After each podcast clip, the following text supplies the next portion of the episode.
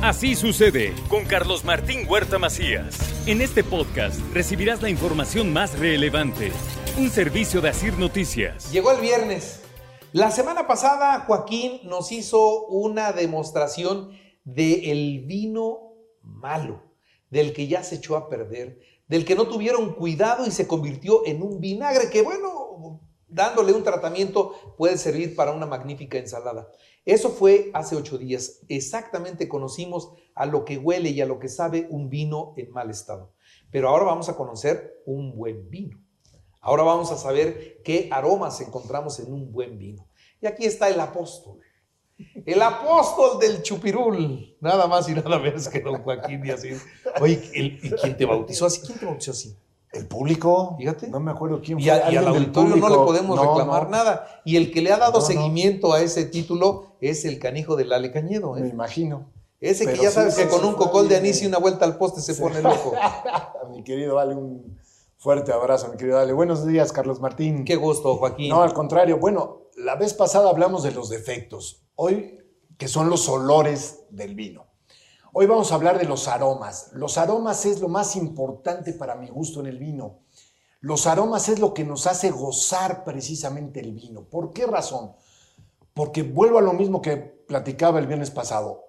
El sentido del olfato es el que nos evoca los recuerdos.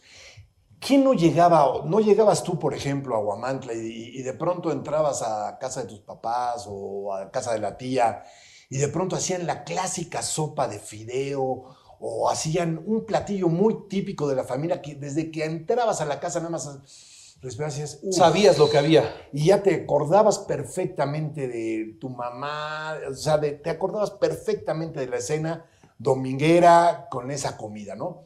Eso es lo que evoca el sentido del olfato. Precisamente eso recuerdo. Te lleva muchos recuerdos. Sí, sí, Muchísimo, estoy de muchísimo, acuerdo. muchísimo. Estoy de acuerdo completamente. Bueno, parte entonces de esto, para mi gusto, y yo es muy mi forma particularmente de ver el vino, eh, el vino se disfruta mucho más por la nariz que por la boca. La boca es muy tonta, la boca solamente te da cuatro sabores. Dulce en la punta de la lengua, ácido salado a los laterales, amargo al fondo de la lengua. Pero la parte olfativa, ahí es donde está precisamente el meollo y el chiste de todo lo que es disfrutar una buena copa de vino. ¿Sí? Hoy traigo mi frasco gigantesco, mi estuche gigantesco de 54 aromas del vino, que es, un, todo un estudio que hizo un francés, pero al final de cuentas esto te lleva mucho más allá, ¿no? Nosotros, por ejemplo, ahorita, Carlos, tenemos una copa de vino Merlot. El vino Merlot es uno de los vinos más frutales que existen. Y yo te voy a empezar a pasar frasquitos, así como lo hice el viernes pasado, de cómo te voy a empezar a pasar frasquitos para que tú empieces a identificar aromas que tenga esta copa de vino que tú tienes ahorita enfrente, ¿no? Porque muchas veces me has dicho, es que para mí yo la huelo y pues me huele a vino y me huele a vino, pero no, vas a ver cómo no nada más huele a vino.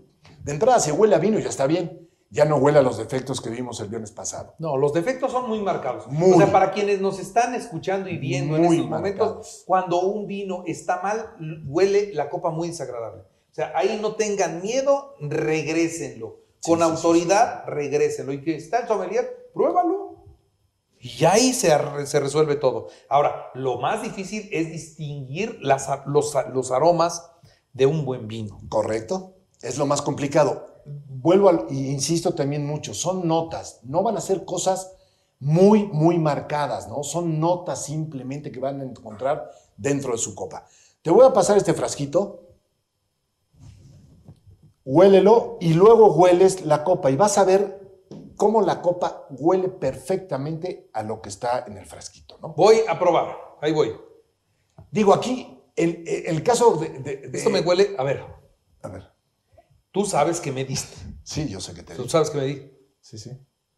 Y, y me da miedo decirte a lo que huelo, porque. Lo primero porque- que te venga a la mente. Porque a lo mejor te voy a decir algo y vas a decir, No, no, no. estás bien, güey. Lo primero que te venga a la mente es lo mejor. Manzana. No es manzana. no es manzana. Vuélvelo a oler, hombre. Lo tomabas mucho de niño o de grande. Viene mucho en los jarabes para la tos. Ay, es que los jarabes para todos los odiaba. Los mendigos jarabes me daba mi mamá muchos y los odiaba.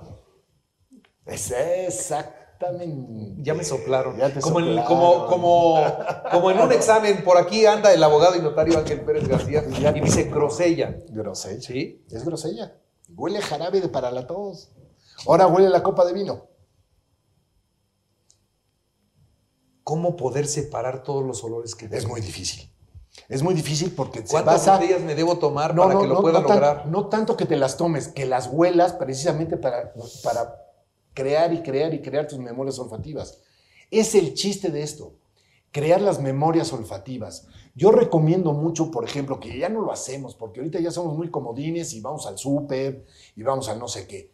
Vayan al mercado, vivan lo que es la experiencia de un mercado, de agarrar un, un melón y oler el melón, de agarrar una manzana y oler una manzana, una fresa, Una guayaba. una guayaba, bueno, una papaya. Bueno, Bueno, hay que olerla. sí, sí, Hay que olerla. Y eso es lo mejor. Eso es lo mejor para precisamente generar nuestras memorias olfativas. Entonces hay que hacerlo, hay que hacerlo de verdad porque vale mucho, mucho la pena. Te Bueno, voy a en la primera que me diste, reprobé. Sí, ya vi. Y eso es lo preocupante, Sí, que la gente vi. dice, no, ese güey sí sabe, y no sé, yo no sé. O sea, estoy quedando mal ante el, No, mi auditorio. No, no pasa nada, no pasa nada. Ah, este, este, si no lo, o sea, este lo tienes que Ya, no, reconocer. a no me digas eso, porque a donde no lo huela, entonces me van a chiflar peor, no, cabrón. No, no, no, no. Este, este seguro lo hueles. Este me huele como. Que el vino también lo tiene. Sí, sí, sí. Este, este, mira, este vino tiene más este más olor ese aroma. para mí. Sí, sí, más ese aroma, sí. Desde luego que sí. Es como a ciruela. ¡Eh! ¡Ciruela Ay, pasa! ¡Perfecto! Sí, sí, sí, ¿Es a una ciruela, a una ciruela. pasa, sí, sí. Este sí. pasa. Sí. Una ciruela pasa. Exactamente una ciruela pasa. Que mi mamá nos daba mucho cuando nos tapábamos. cabrón. Exactamente. Y huele, pero Sí, muchísimo. no, este sí, este O sea, sí. muchísimo. Este sí, este sí. Pero ves, te, te empiezas Uno, a acordar, uno. es que te empiezas a acordar de las cosas. Y ese es, es el chiste del vino. Y es como, es realmente la forma de cómo se puede disfrutar un vino. Oliéndolo. ¿Y tomándolo? Bueno, también. Pues entonces salud, Joaquín. Saludos.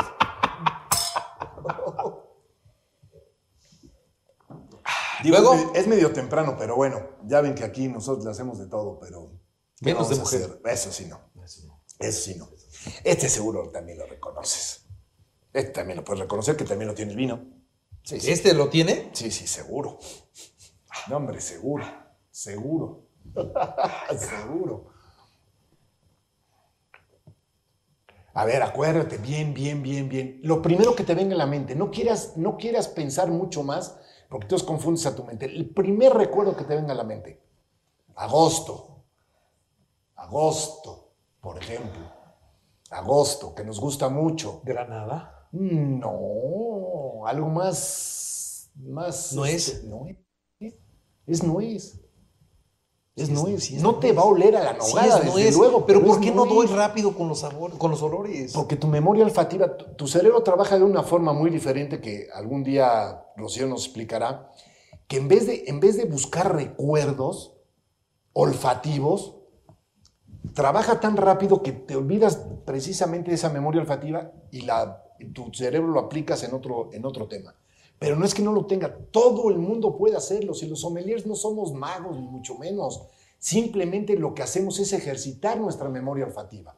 Simplemente.